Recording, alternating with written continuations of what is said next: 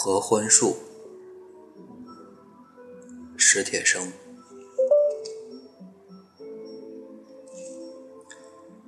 十岁那年，我在一次作文比赛中得了第一。母亲那时候还年轻，急着跟我说她自己，说她小时候的作文做得还要好。老师甚至不相信那么好的文章会是她写的。老师找到家来问，是不是家里的大人帮了忙？我那时可能还不到十岁呢。我听得扫兴。故意笑，可能？什么叫可能还不到？他就解释。我装作根本不再注意他的话，对着墙打乒乓球，把他气得够呛。不过我承认他聪明，承认她是世界上长得最好看的女的。她正给自己做一条蓝底白花的裙子。二十岁。我的两条腿残废了，除去给人家画彩蛋，我想我还应该再干点别的什么事。先后改变了几次主意，最后想学写作。母亲那时已不再年轻，为了我的腿，她头上开始有了白发。医院已经明确表示，我的病情目前没办法治。母亲的全副心思却还放在给我治病上，到处找大夫，打听偏方，花很多钱。他倒总能找来些稀奇古怪的药，让我吃，让我喝，或者是洗、敷、熏、灸。别浪费时间了，根本没用。我说，我一心只想着写小说，仿佛那东西。能把残废人救出困境，再试一回，不试怎么知道会没用？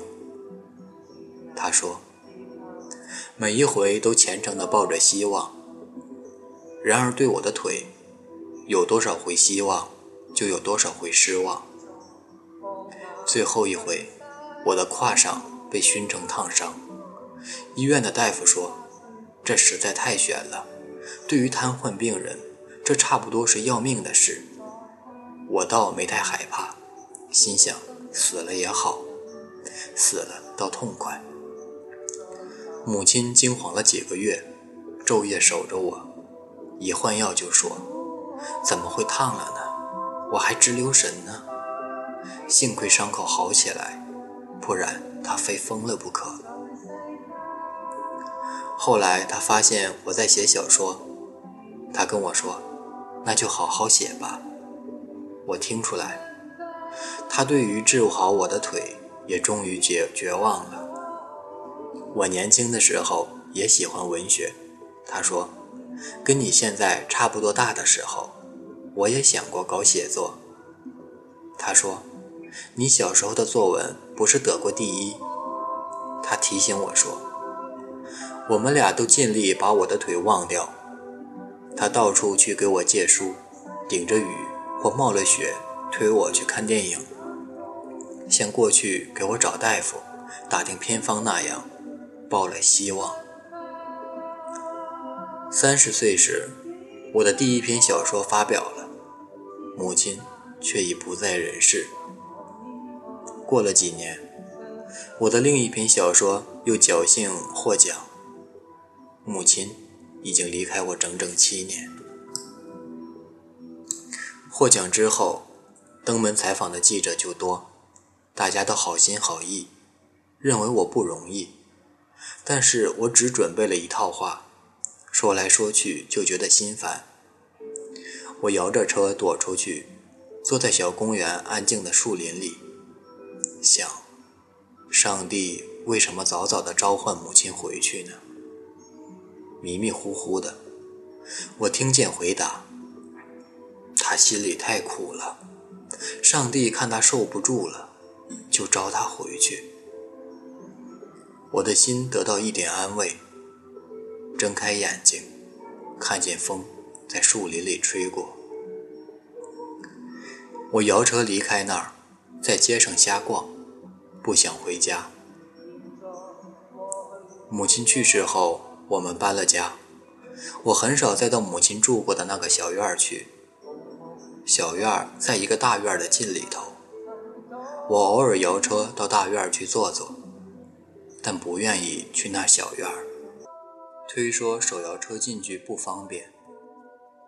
院里的老太太们还把我当成儿孙看，尤其想到我又没了母亲，但都不说，光扯些闲话，怪我不常去。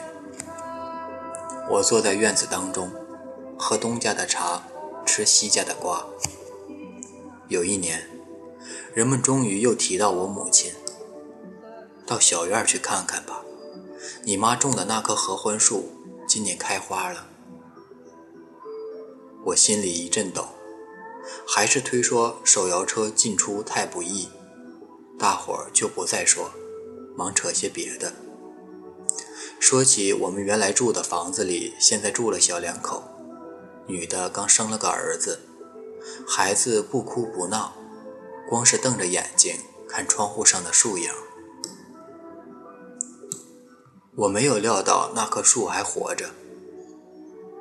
那年，母亲到劳动局去给我找工作，回来时在路边挖了一棵刚出土的含羞草，以为是含羞草，种在花盆里长，竟是一棵合欢树。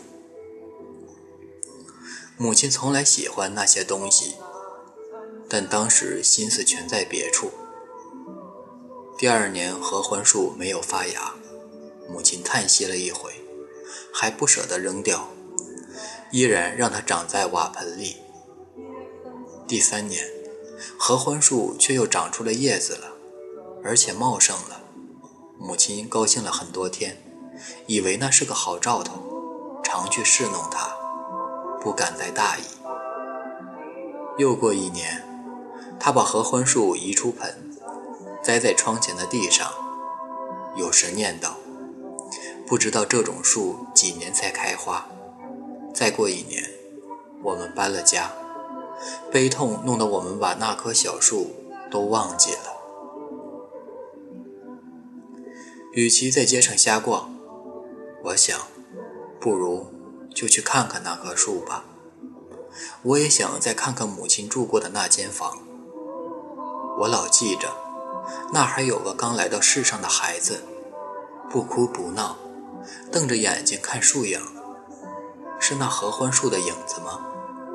小院里只有那棵树，